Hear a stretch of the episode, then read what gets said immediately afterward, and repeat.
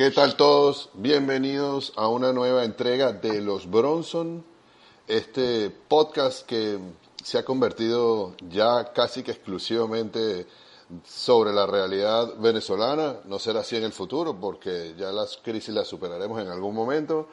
Eh, vamos como siempre con la producción de Carolina Omedas. Mi nombre es Emilio Suárez y allá está el gigante de los sábados, mi amigo y compadre, que además debo decirlo, está de cumpleaños, Alonso Moleiro. Alonso. Querido Bronson, ¿cómo estás? Gracias, pana, y gracias a ustedes por eh, escucharnos, a nuestra audiencia, por seguir con nosotros. Ciertamente, pues, aquí estamos Emilio y yo con esta nueva entrega de los Bronson. Vamos a, en esta ocasión, eh, en este lunes 12, a conversar también el tema, el tema internacional que está teniendo una incumbencia muy grande que puede además producir consecuencias en la política interna venezolana, en la crisis venezolana que ha creado Nicolás Maduro al, bueno, provocar esta crisis cambiaria, la quiebra del país y, bueno, producir este secuestro electoral del año pasado que, tiene al país pues eh, enfrentando unos niveles de gravedad eh, institucional que cada, cada, vez rebasan su propio récord. Nuestro invitado es Mariano de Alba, que es eh, especialista, internacionalista especialista en el tema internacional, analista internacional desde Washington. Él nos va a atender para hablar, para evaluar además. Ah, hay un tema en particular, Mariano, gracias por estar ahí con nosotros, que es eh, las sanciones, ¿no? Uno ha escuchado varias veces esta especie de que las sanciones, pues bueno, ya llegaron a donde iban a llegar, siempre da la impresión de que hay un, umbral nuevo que se conquista y le han llegado bastante cerca al gobierno, que las lleva de muy mal talante al gobierno de Maduro, quiero decir. Pero yo te pregunto, ¿cuáles son tu, expectativa personal de estas sanciones que ha generado esta irritación, este punto de tensión en la política venezolana? ¿Tu, tu opinión cuál sería? Bueno, eh, muchísimas gracias Emilio y Alonso por la invitación. Un placer compartir con ustedes en su podcast y por supuesto, Alonso, eh, me sumo a las felicitaciones por tu cumpleaños, que sean muchos más. Eh, dicho eso, dicho eso, bueno, creo que creo que la, la sobre todo esta, eh, esta, esta última ronda de sanciones que vimos por parte de Estados Unidos eh, la semana pasada, em, creo que creo que es un, un, peldaño más. no se trata simplemente de una extensión de sanciones que ya habíamos visto, sino que por primera vez el, el, gobierno estadounidense va un paso más allá, amenazando con, con sanciones en Estados Unidos eh, a cualquier eh, empresa estadounidense o extranjera eh, que pues preste asistencia material, financiera o tecnológica al, al régimen de Maduro, ¿no? Y eso internacionalmente es lo que se conoce como sanciones secundarias, sanciones secundarias porque pues afectan también o buscan afectar también a empresas extranjeras y ponerlas en la diatriba de pues si, si continúan apoyando a, al régimen de Maduro o si se o si deciden eh, o, si más bien o si prefieren preservar su, su acceso eh, a, no solamente al mercado estadounidense sino también a su territorio no em, dicho eso dicho eso y para ir respondiendo a tu primera pregunta yo pienso que son sanciones es un peldaño más pero todavía hay espacio para que las sanciones económicas por parte del gobierno estadounidense pues eh, sean más graves, ¿no? Eh, empezando porque, bueno, vemos que la, que la propia orden ejecutiva tiene unas excepciones generales en el caso de comida, en el caso de, vestimenta eh, y en el caso de equipos, equipos y materiales médicos. y luego porque adicionalmente a eso el, el gobierno estadounidense ha emitido una serie de licencias que en, pocas palabras son autorizaciones de ciertas transacciones que si esas licencias no, no existiesen o si en el futuro pues son, son revocadas, básicamente eh, transacciones que, que, con las licencias son permisibles dejarían de serlo, ¿no?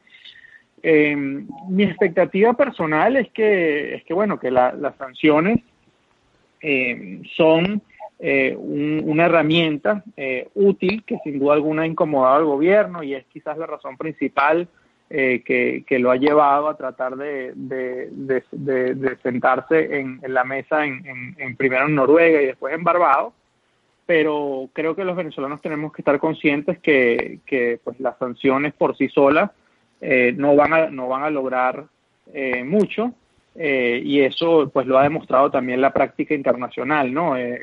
Sobre todo cuando ahora analizamos otros esquemas de sanciones en el caso de, regímenes autoritarios parecidos como Irán, eh, la propia Irak en los años de la década de, los 90, eh, Norcorea, etcétera, siempre estas sanciones tienen un impacto económico importante, le dificultan la capacidad de respuesta a los regímenes autoritarios, pero también eh, siempre hay un espacio para primero conseguir socios comerciales o, empresas aliadas en otras latitudes y también pues de alguna forma eh, pues esquivar ¿no? el, todo el impacto que, que, y, todas las trabas que generan esas sanciones con, con las consecuencias económicas que, que ellas tienen. ¿Qué podemos esperar, Mariano, de la Unión Europea? Te hago esta pregunta porque, bueno, siempre fue, por ejemplo, España en el caso en el caso de Cuba, un aliado importante para hacer inversiones allí a pesar de las sanciones que tenía el gobierno norteamericano, lo sigue siendo, hay mucho capital español allí en ese país. Las sanciones de, de Irán, por ejemplo, Rusia fue muy hábil para que Irán pudiera pasarlas de alguna manera, pero en este momento que las relaciones entre los Estados Unidos y la Unión Europea no están muy buenas, de hecho ni siquiera se han puesto de acuerdo eh, con el caso de, de Irak y, y, lo que está sucediendo allí, eh, ¿Qué podemos esperar en, en este caso? diciendo, diciendo, también, por, por cierto, que la Unión Europea, eh, digamos, reconoce a Guaidó como el presidente de Venezuela. Claro, claro, claro. Eh, yo creo que, Emilio, yo creo que esa es una pregunta muy clave, ¿no? Y, que y, sobre todo esas consideraciones que tú que tú realizas sobre que justamente eh, la relación entre Europa y, Estados Unidos no vive su mejor momento. Eh, este tipo de sanciones secundarias es justamente las que eh, usualmente no le gustan a la Unión Europea porque de alguna forma comprometen su, su política exterior, ¿no? O dan la impresión que quien fija al final la política exterior europea termina siendo Estados Unidos. ¿Por qué? Porque, bueno, porque todos sabemos que hay una, relación de dependencia o de interdependencia muy fuerte entre, la economía estadounidense y la economía europea. Y cuando uno pone a una empresa europea en, pues, la disyuntiva de o, sigo teniendo acceso al mercado estadounidense o sigo teniendo relaciones con países como Irán, Venezuela, creo que es bastante obvia la, la respuesta que, que, usual, que generalmente ellos van a, tomar, ¿no? Eh, teniendo eso en cuenta, pues eh, eh, en el caso de Cuba, vimos que hace, hace pocos meses, eh, sobre todo esta mala relación entre Europa y Estados Unidos ha, incrementado con la presencia de Donald Trump en la Casa Blanca. Y en el caso de Cuba vimos cómo el gobierno estadounidense amenazó con permitir que empresas que, que, todavía tuviesen operaciones en, en, la isla pudiesen ser demandadas en tribunales estadounidenses por parte de personas o empresas que habían sufrido expropiaciones cuando la revolución cubana. Eh, eso eh, pues tuvo una respuesta muy crítica por parte de la Unión Europea. Em, y en general yo diría que en el caso de Venezuela, para, para ir moviéndonos hacia ese, ese escenario, em, todavía no hemos visto a estas alturas a una, a una posición oficial, más allá de unas declaraciones de, de un funcionario eh, de bajo nivel dedicado al, tema de ayuda humanitaria, que básicamente lo que dijo fue que la, posición eh, usual de la Unión Europea eh, es que no están de acuerdo con las sanciones eh, extraterritoriales, pero más allá de eso todavía no hemos visto una posición del Consejo Europeo, que es la instancia de la Unión Europea que fija la política exterior, pero yo me atrevería a decir que no fueron, no fueron, no, han sido muy bien recibidas. ¿Por qué? ¿Por qué? Bueno, porque la posición de Europa eh, en, estas últimas semanas, estos últimos meses con respecto a Venezuela, ha sido sobre todo eh, de tratar de apoyar y, buscar eh, que las conversaciones en Noruega avancen, ¿no? Eso por un lado, ¿no? Y siempre supeditando, supeditando la imposición de nuevas sanciones a si el proceso en Noruega registraba algún avance o no. Eh, eso está eh, diametralmente opuesto a, la que ha sido la posición de Estados Unidos, quienes han dicho no, justamente eh, el momento para aumentar la presión internacional es ahora y no esperar a ver pues si, si, si el proceso que está siendo dirigido por el gobierno de Noruega tiene algún tipo de éxito, ¿no? Entonces yo me atrevería a decir que em, lo que va a suceder aquí con el caso de Venezuela es que eh, muy probablemente este tipo de medidas no va a contar con un apoyo frontal de la Unión Europea, lo que, lo que obviamente, pues como, como todos sabemos, a medida que las sanciones son más unilaterales que multilaterales, pues su, efectividad tiende a ser menor. Eh, pero al mismo tiempo, eh, las sanciones yo creo que, más allá de, esa diatriba política, eh, van a poner en una, en una situación muy compleja a las empresas europeas que todavía tienen operaciones en Venezuela, como por ejemplo las petroleras Repsol, que es española, o Eni, que es italiana, porque al final, eh, pues si Estados Unidos efectivamente eh, ejecuta esta amenaza que, que, establece su orden ejecutiva, pues esas empresas pudiesen tener o pudiesen sufrir consecuencias económicas muy concretas, ¿no? Em, entonces yo creo que todo tiende, todo tiende a que, a que, a que, pues más allá de esa discusión política de si era el momento o no, etcétera, etcétera, pues eh, sí, estas sanciones van a tener un, impacto importante. Em, y, no creo, no, si bien pudiésemos ver una crítica frontal a ellas por parte de la Unión Europea, eh, no creo que, la Unión Europea se llegue a enfrentar con Estados Unidos por esta situación, sobre todo teniendo en cuenta eh, algo que ya mencionábamos tangencialmente en el principio, que es que la situación en Venezuela tiende a deteriorarse. En las últimas horas ya hemos visto nuevas amenazas del régimen, inclusive de cerrar la, Asamblea Nacional, y todo eso, pues de alguna forma también será considerado por, por quienes dirigen la política exterior de Europa. Ahora, Mariano, en este contexto, ¿cómo ves tú la decisión de, Maduro de pararse de la mesa en Barbados? ¿Crees que puede ser temporal? La gente de Noruega se lo tomó como una cosa temporal. El comunicado dice mantenemos el contacto con ambas delegaciones, seguimos trabajando. Ya Guaidó se paró una vez. ¿Cómo interpretas la, conducta de Maduro? ¿Puede ser una parada definitiva, una ruptura o es un, o es un momento temporal? Bueno, yo creo que es un momento temporal, o sea, mi, mi, impresión es que es un momento temporal, eh, pero bueno, también es verdad que lo que pueda suceder en, en, los próximos días, mientras ese momento sigue siendo temporal, puede, puede alterar ese, ese, esa respuesta o ese curso de, ese curso de decisión. Yo creo que el régimen de Maduro eh, se ha dado cuenta eh, en el paso de, de, estas semanas y estos meses que de alguna forma u otra le, le beneficia o, le produce algún rédito eh, estar sentado en esa mesa, eh, porque eso, eso genera una gran expectativa sobre, sobre los avances que pudiese haber.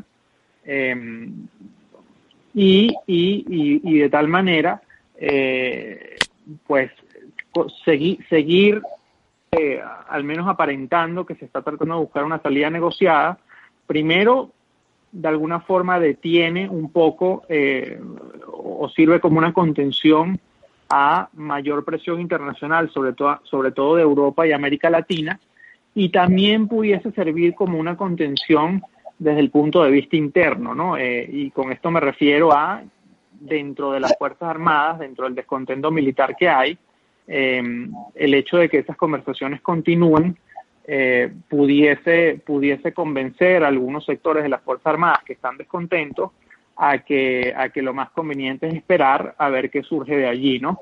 Eh, pero dicho eso, esa, esa paciencia que yo creo que, que todavía, pues, lamentablemente para, para, para los venezolanos insurgencia, eh, internacionalmente al menos se tiene la impresión de que, de que este proceso no, no puede ser rápido y por lo tanto eh, por la complejidad de la crisis y por lo tanto hay bastante paciencia eh, en este momento de, esperar a ver si produce algún tipo de resultado. Eh, al final eso no quita que, pues, cuando eventualmente fracase y, sobre todo de la forma en que fracase o por, eso va a determinar mucho, pues, qué van a hacer, qué, qué medidas va a tomar la comunidad internacional y con esto me refiero fundamentalmente a, a Europa y América Latina y también pudiese determinar mucho pues qué, decisión toma eh, facciones dentro del, régimen de Nicolás Maduro que eh, están, están descontentas, no, no, no ven la situación actual como estable y que de alguna forma u otra están esperando a ver que si se concreta o no algo de esas conversaciones. Yo tengo, bueno, yo tengo un par de preguntas, aprovechando que ya cruzamos, estamos cruzando ya el meridiano del programa. Eh, la primera tiene que ver con la reciente, muy reciente victoria del peronismo slash kirchnerismo, el slash neokirchnerismo eh, en Argentina. Eso ha generado mucha angustia en la, en la población, en la oposición venezolana, porque están viendo como podríamos perder aliados en el Grupo de Lima para el año próximo. Entonces eso eh, aumenta la, aumenta la la, la, expectativa de que haya una resolución más rápida. Eh, ¿Cómo ves esto? Y la segunda, y la segunda pregunta que, que te quería hacer, eh, no sé si realmente no está demasiado relacionado con el tema, pero sí tangencialmente, el precio del petróleo no sube. Ha habido una crisis con Irán, hubo hasta una crisis importante con los tanqueros británicos, ah, las conversaciones, digamos, el tono del diálogo entre los Estados Unidos y Irán ha, ido en aumento y también está la crisis venezolana, que es otro país petrolero. Normalmente estuviera hecho en, otras, en otros momentos que el precio del petróleo hubiera subido considerablemente y no ha sido así, cosa que no favorece ni a Irán, ni a Rusia y por supuesto tampoco a Venezuela.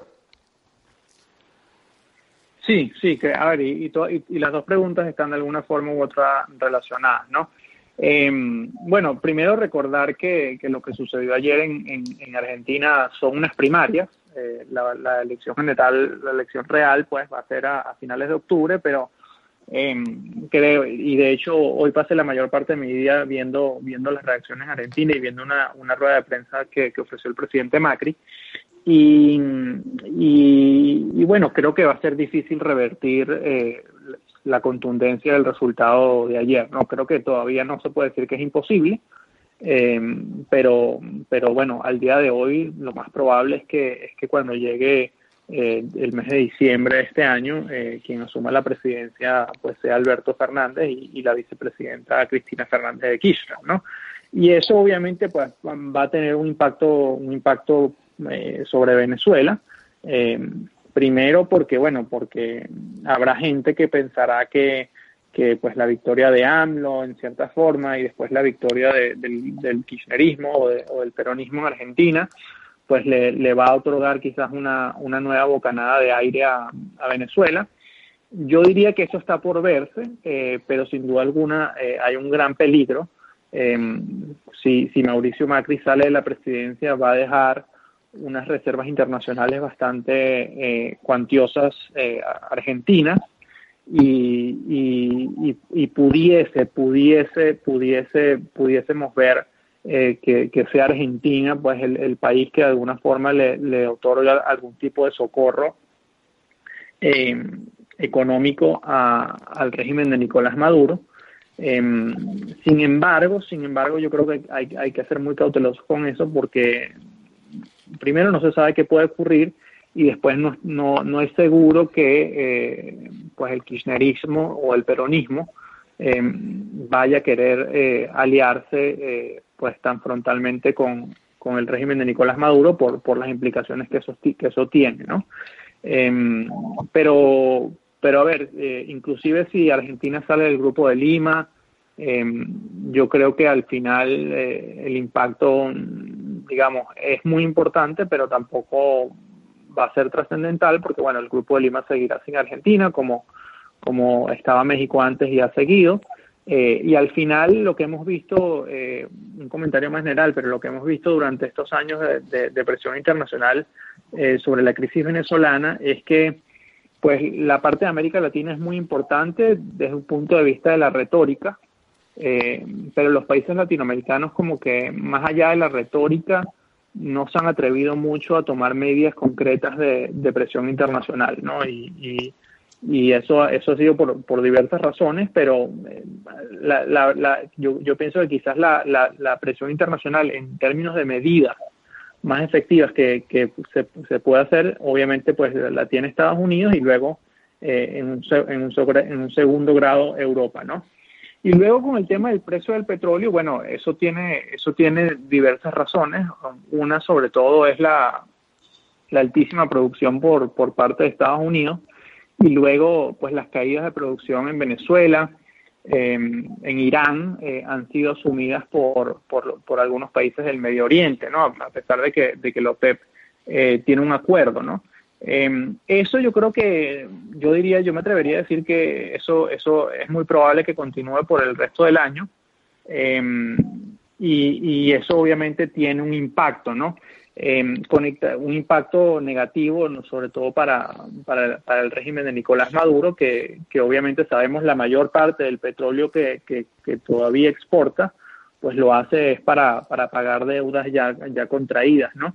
Em, y, y, conectándolo con eso, yo diría que eh, al día de hoy, sobre todo este año 2019, más que el petróleo, lo que ha terminado siendo eh, muy importante para el régimen de Maduro ha sido sus exportaciones de oro, ¿no? Y, el oro sí es un, sí es un, una, un recurso cuyo precio, y, lo pueden revisar durante los últimos meses, ha tendido eh, a la alza.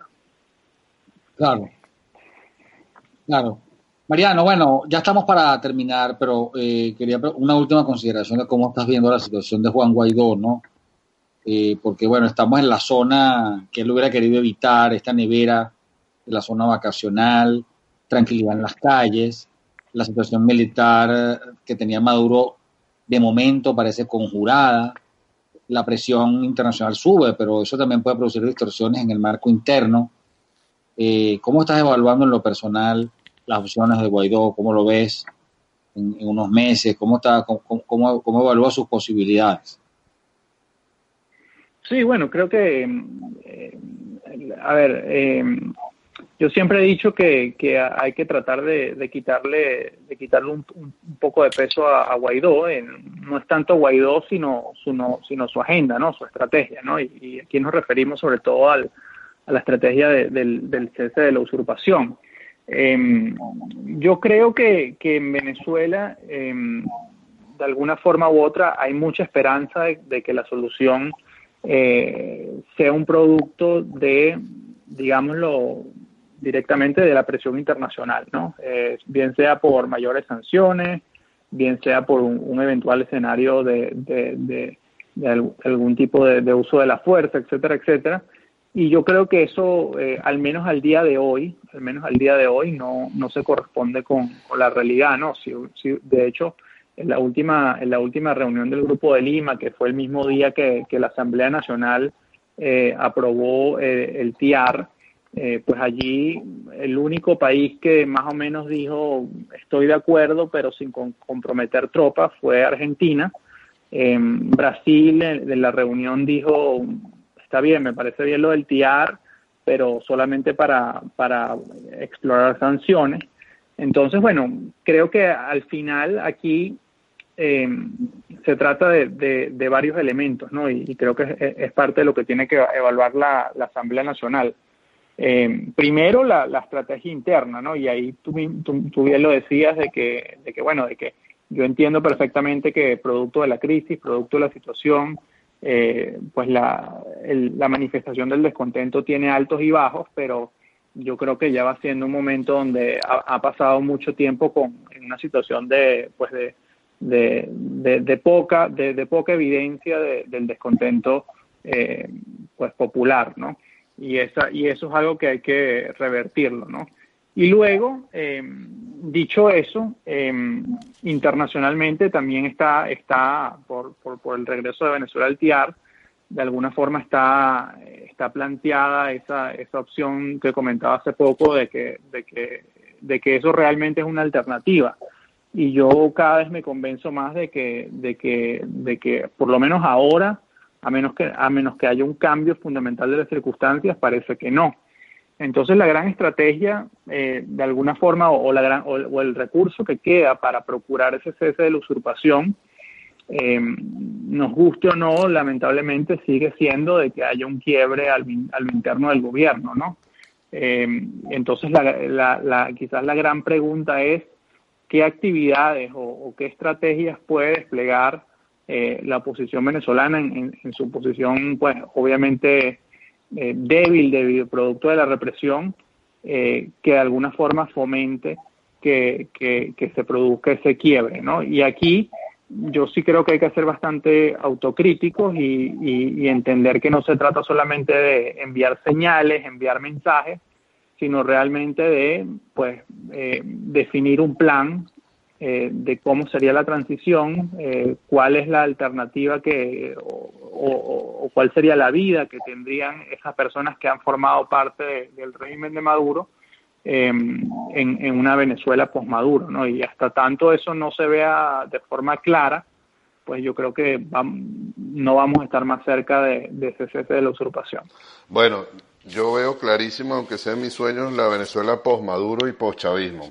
Queremos darte las gracias, Mariano, por, por haber estado con nosotros. Disfrutamos, en lo particular, disfruté muchísimo esta conversación, excelente análisis y mucha, mucha información y muchos datos. Alonso. Así es, ha sido Mariano de Alba, internacionalista, experto en política y leyes internacionales. Con él hemos hecho muchísimos análisis y evaluaciones del marco internacional de la política actual y también Venezuela en ese contexto. Gracias, Mariano, por habernos atendido. Bueno, esta ha sido una nueva entrega de los Bronson. Aquí estamos, Emilio Suárez, Alonso Moleiro, con la producción de Carolina Omeda. Muy pronto con más entregas. Ahora que vengan más noticias, tan pronto terminen de concretarse las cosas, pues vamos a estar con ustedes y nueva información y enfoques análisis y actualidad. Bueno, pero vamos, vamos a dejar a Mariano que se despide, porque le caímos como los centrales del, del Inter de Milán en, en los 80. Ciertamente, ciertamente, Mariano. Emilio, Alonso, muchísimas gracias por la invitación, un, placer y, bueno, estaré siguiendo muy de cerca eh, futuros capítulos del podcast y muchísima suerte. Gracias de verdad, Mariano.